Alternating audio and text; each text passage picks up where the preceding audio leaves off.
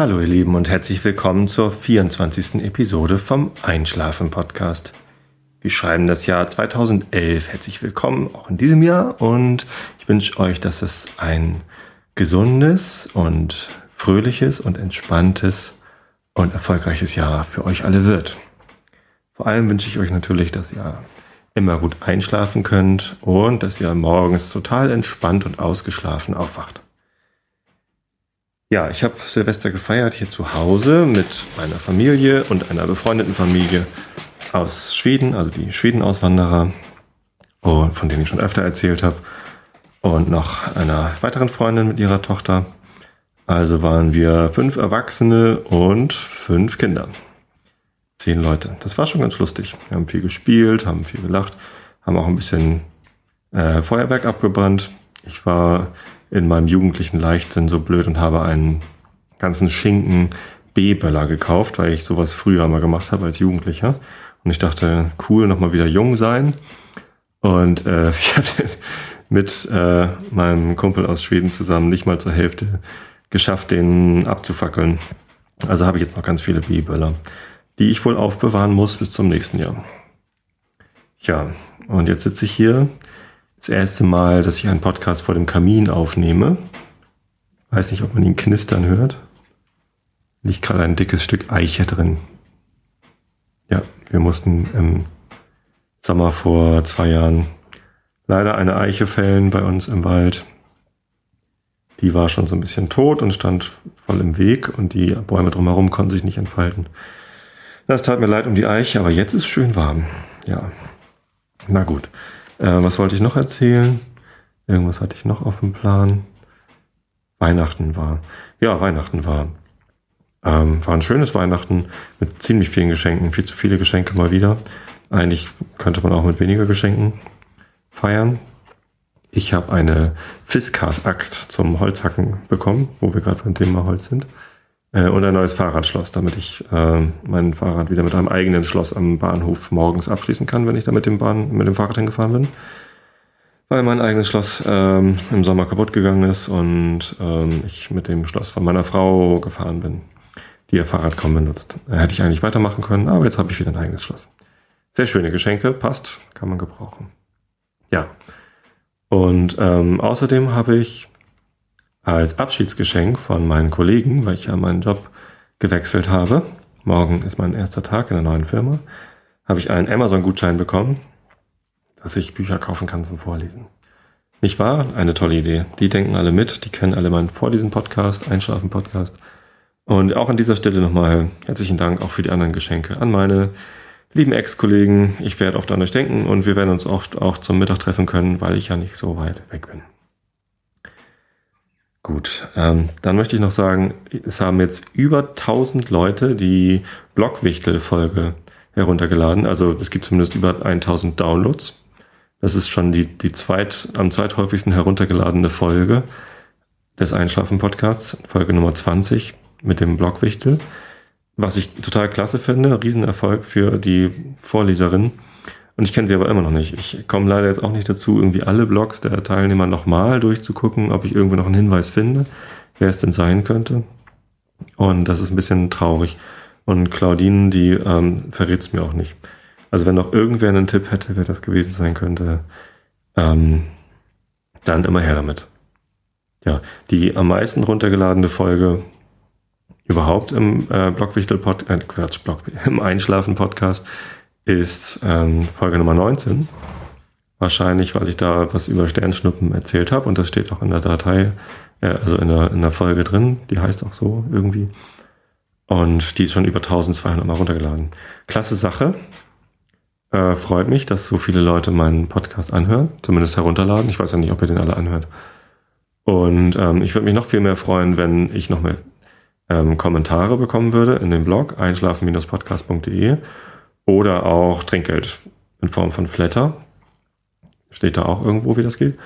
Oder Facebook-Likes oder Facebook-Fans. Insofern ähm, Kommentare und Verbesserungsvorschläge bitte immer gerne an mich. Ja, jetzt geht's weiter mit Vorlesen. Ich sitze übrigens auf so einem Karlskrona Baststuhl von Ikea, deswegen knirscht das so. Ich hoffe, das stört nicht zu sehr. Also ähm, ist jetzt nicht gerade der Kamin gewesen, der so geprasselt hat, das ist der Stuhl. Ja, gut. Ähm, Immanuel Kant, Kritik der reinen Vernunft. Von der transzendentalen Ästhetik, die allgemeinen Anmerkungen. Nummer zwei. Jetzt könnt ihr die Augen zumachen.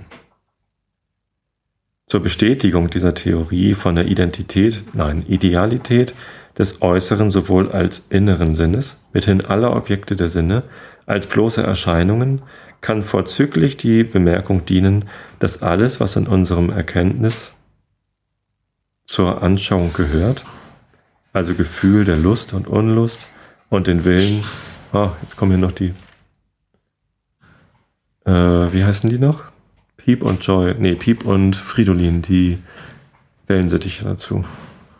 Das stört natürlich auch. Aber ich wollte mal im Wohnzimmer einen Podcast aufnehmen. Ich glaube, ich fange einfach nochmal von vorne an. Zur Bestätigung dieser Theorie von der Idealität des äußeren sowohl als inneren Sinnes, mithin aller Objekte der Sinne als bloße Erscheinungen, kann vorzüglich die Bemerkung dienen, dass alles, was in unserem Erkenntnis zur Anschauung gehört, also Gefühl der Lust und Unlust und den Willen, die gar nicht Erkenntnisse sind, ausgenommen, nichts als bloße Verhältnisse enthalte, der Örter in einer Anschauung, Ausdehnung, Veränderung der Örter, Bewegung und Gesetze, nach denen diese Veränderung bestimmt wird, bewegende Kräfte. Was aber in dem Orte gegenwärtig sei oder was es außer der Ortsveränderung in den Dingen selbst bewirke, wird dadurch nicht gegeben. Nun wird durch bloße Verhältnisse doch nicht eine Sache an sich erkannt. Also ist wohl zu urteilen, dass da uns durch den äußeren Sinn nichts als äuß bloße Verhältnisvorstellungen gegeben werden, diese auch nur das Verhältnis eines Gegenstandes auf das Subjekt in seiner Vorstellung anhalten könne und nicht das Innere, was dem Objekt an sich zukommt. Mit der inneren Anschauung ist es ebenso bewandt. Nicht allein, dass darin die Vorstellung äußerer Sinne den eigentlichen Stoff ausmachen, womit wir unser Gemüt besetzen, sondern die Zeit, in die wir diese Vorstellung setzen, die selbst dem Bewusstsein derselben in der Erfahrung vorhergeht und als formale Bedingung der Art, wie wir sie im Gemüte setzen, zum Grunde liegt, enthält schon Verhältnisse des Nacheinander, des Zugleichseins und dessen, was mit dem Nacheinandersein zugleich ist, des Beharrlichen. Nun ist das, was als Vorstellung vor aller Handlung irgendetwas zu denken vorhergehen kann, die Anschauung und, wenn sie nichts als Verhältnisse enthält, die Form der Anschauung, welche, da sie nichts vorstellt, außer sofern etwas im Gemüte gesetzt wird, nichts anderes sein kann als die Art, wie das Gemüt durch eigene Tätigkeit, nämlich dieses Setzen ihrer Vorstellung, mithin durch sich selbst affiziert wird. Das heißt ein innerer Sinn seiner Form nach. Alles, was durch einen Sinn vorgestellt wird, ist sofern jederzeit Erscheinung und ein innerer Sinn würde also entweder gar nicht eingeräumt werden müssen oder das Subjekt, welches der Gegenstand desselben ist, würde durch denselben nur als Erscheinung vorgestellt werden können, nicht wie es von sich selbst urteilen würde, wenn seine Anschauung bloße Selbsttätigkeit, das heißt intellektuell wäre. Hierbei beruht alle Schwierigkeit nur darauf, wie ein Subjekt sich selbst innerlich anschauen könne. Allein diese Schwierigkeit ist jeder Theorie gemein. Das Bewusstsein seiner selbst, Aperzeption, ist die einfache Vorstellung des Ich, und wenn dadurch allein alles Mannigfaltige im Subjekt selbst tätig gegeben wäre, so würde die innere Anschauung intellektuell sein. Im Menschen erfordert dieses Bewusstsein innere Wahrnehmung von dem Mannigfaltigen, was im Subjekte vorher gegeben wird. Und die Art, wie dieses ohne Spontanität im Gemüte gegeben wird, muss um dieses Unterschiedes willen Sinnlichkeit heißen. Wenn das Vermögen, sich bewusst zu werden, das, was im Gemüte liegt, aufsuchen, apprehendieren soll, so muss es dasselbe affizieren und kann allein auf solche Art eine Anschauung seiner selbst hervorbringen. Deren Form aber, die vorher im Gemüte zum Grunde liegt, die Art, wie das Mannigfaltige im Gemüte beisammen ist, in der Vorstellung der Zeit bestimmt. Da es denn sich selbst anschauet, nicht wie es sich unmittelbar selbsttätig vorstellen würde, sondern nach der Art, wie es von innen affiziert wird, folglich wie es sich erscheint, nicht wie es ist. Drittens. Wenn ich sage, im Raum und der Zeit stellt die Anschauung sowohl der äußeren Objekte als auch die Selbstanschauung des Gemüts beides vor, so ist es unsere Sinne affiziert, das heißt, wie es erscheint. So wie es unsere Sinne affiziert, das heißt, wie es erscheint. So will das nicht sagen, dass diese Gegenstände ein bloßer Schein wären. Denn in der Erscheinung werden jederzeit die Objekte, ja selbst die Beschaffenheiten, die wir ihnen beilegen, als etwas wirklich Gegebenes angesehen, nur dass, sofern diese Beschaffenheit nur von der Anschauungsart des Objekts in der Relation des gegebenen Gegenstands zu ihm abhängt, dieser Gegenstand als Erscheinung von ihm selber als Objekt an sich unterschieden wird. So sage ich nicht, die Körper scheinen bloß außer mir zu sein oder meine Seele scheint nur in meinem Selbstbewusstsein gegeben zu sein, wenn ich behaupte, dass die Qualität des Raums und der Zeit, welcher als Bedingung ihres Daseins gemäß ich beides setze, in meine Anschauungsart und nicht in diesen Objekten an sich liege. Es wäre meine eigene Schuld, wenn ich aus dem, was ich zur Erscheinung zählen sollte, bloßen Schein machte. Hier gibt es eine Fußnote. Die Prädikate der Erscheinung können dem Objekte selbst beigelegt werden, in Verhältnis auf unseren Sinn, zum Beispiel der Rose die rote Farbe oder der Geruch. Aber der Schein kann niemals als Prädikat dem Gegenstand beigelegt werden, eben darum, weil er, was diesem nur im Verhältnis auf die Sinne oder überhaupt aufs Subjekt zukommt, dem Objekt für sich beilegt. Zum Beispiel die zwei Henkel, die man anfänglich dem Saturn beilegte, was gar nicht am Objekt an sich selbst, jederzeit aber im Verhältnisse desselben zum Subjekt anzutreffen und von der Vorstellung des Ersteren unzertrennlich ist, ist Erscheinung. Und so werden die Prädikate des Raumes und der Zeit mit Recht den Gegenständen der Sinne, also solchen beigelegt und als solchen beigelegt. Und hierin ist kein Schein. Dagegen, wenn ich der Rose an sich die Röte, dem Saturn die Henkel oder allen äußeren Gegenständen die Ausdehnung an sich beilege, ohne auf ein bestimmtes Verhältnis dieser Gegenstände zum Subjekt zu sehen und mein Urteil darauf einzuschränken, als denn allererst entspringt der Schein.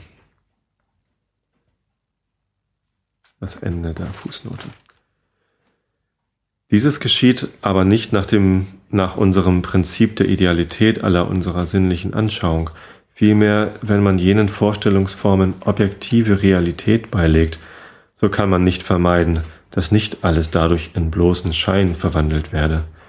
Denn wenn man den Raum und die Zeit als Beschaffenheiten ansieht, die ihrer Möglichkeit nach in Sachen an sich angetroffen werden müssten, und überdenkt die Ungereimtheiten, in die man sich als denn verwickelt, indem zwei unendliche Dinge, die nicht Substanzen, auch nicht etwas Wirkliches, wirklich den Substanzen inherierendes, dennoch aber existierendes, ja die notwendige Bedingung der Existenz aller Dinge sein müssen, auch übrig bleiben, wenn gleich alle existierende Dinge aufgehoben werden. So kann man es den guten Bentley, äh, Bentley, Berkeley natürlich, wohl nicht verdenken, wenn er die Körper zu bloßen Schein herabsetzte. Ja, es müsste sogar unsere eigene Existenz, die auf solche Art von der für sich bestehenden Realität eines Undings wie die Zeit abhängig gemacht wäre, mit dieser in lauter Schein verwandelt werden. Eine Ungereimtheit, die sich bisher noch niemand hat zu Schulden kommen lassen. So. Gibt es noch viertens? In der natürlichen Theologie, da man sich einen Gegenstand denkt, der nicht allein für uns gar kein, der nicht allein für uns gar kein Gegenstand der Anschauung, sondern der ihm selbst durchaus kein Gegenstand der sinnlichen Anschauung sein kann, ist man sorgfältig darauf bedacht, von aller seiner Anschauung denn dergleichen muss alles sein Erkenntnis sein und nicht Denken, welches jederzeit Schranken beweiset, die Bedingungen der Zeit und des Raumes wegzuschaffen.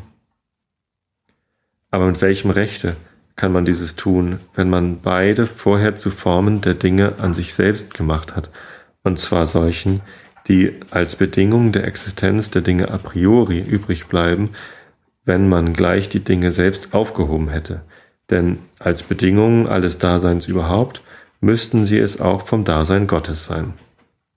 Es bleibt nichts übrig, wenn man sie nicht zu objektiven Formen aller Dinge machen will, als dass man sie zu subjektiven Formen unserer äußeren, sowohl als inneren Anschauungsart macht, die darum sinnlich heißt, weil sie nicht ursprünglich, das heißt eine solche ist, durch die selbst das Dasein des Objekts der Anschauung gegeben wird und die, so viel wir einsehen, nur dem Urwesen zukommen kann, sondern von dem Dasein des Objekts abhängig, mithin nur dadurch, dass die Vorstellungsfähigkeit des Subjekts durch dasselbe affiziert wird, möglich ist. Es ist auch nicht nötig, dass wir die Anschauungsart in Raum und Zeit auf die Sinnlichkeit des Menschen einschränken. Es mag sein, dass alles endlich, endliche denkende Wesen hierin mit dem Menschen notwendig übereinkommen müsse, wiewohl wir dieses nicht entscheiden können. So hört sie um dieser Allgemeingültigkeit willen doch nicht auf, Sinnlichkeit zu sein, eben darum, weil sie abgeleitet, intuitus derivativus, nicht ursprünglich, intuitus originarius, mithin nicht intellektuelle Anschauung ist, als welche aus dem eben angeführten Grunde allein dem Urwesen, niemals aber einem seinem Dasein sowohl als seiner Anschauung nach, die sein Dasein in Beziehung auf gegebene Objekte bestimmt, abhängigen Wesen zuzukommen scheint, wiewohl die letztere Bemerkung zu unserer ästhetischen Theorie nur als Erläuterung, nicht als Beweisgrund gezählt werden muss. Beschluss der transzendentalen Ästhetik.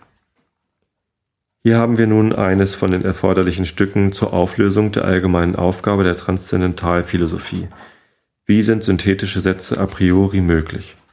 Nämlich reine Anschauung a priori, Raum und Zeit, in welchen wir, wenn wir im Urteile a priori über den gegebenen Begriff hinausgehen wollen, dasjenige antreffen, was nicht im Begriffe, wohl aber in der Anschauung, die ihm entspricht, a priori entdeckt werden und mit jenem synthetisch verbunden werden kann, welche Urteile aber aus diesem Grunde nie weiter als auf Gegenstände der Sinne reichen und nur für Objekte möglicher Erfahrung gelten können. So, das war die transzendentale Ästhetik. Das erste Kapitel, ähm, der erste Abschnitt der transzendentalen, transzendentalen Elementarlehre aus der Kritik der reinen Vernunft von Immanuel Kant. Jetzt kommt die transzendentale Logik. Also Schluss mit Raum und Zeit. Ja, ich glaube, das reicht auch erstmal an Raum und Zeit. Hm. Ich glaube, ich muss noch mal genauer begreifen, was er mit der Anschauung an sich und transzendental überhaupt und so weiter meint. Könnte ja mal helfen. Aber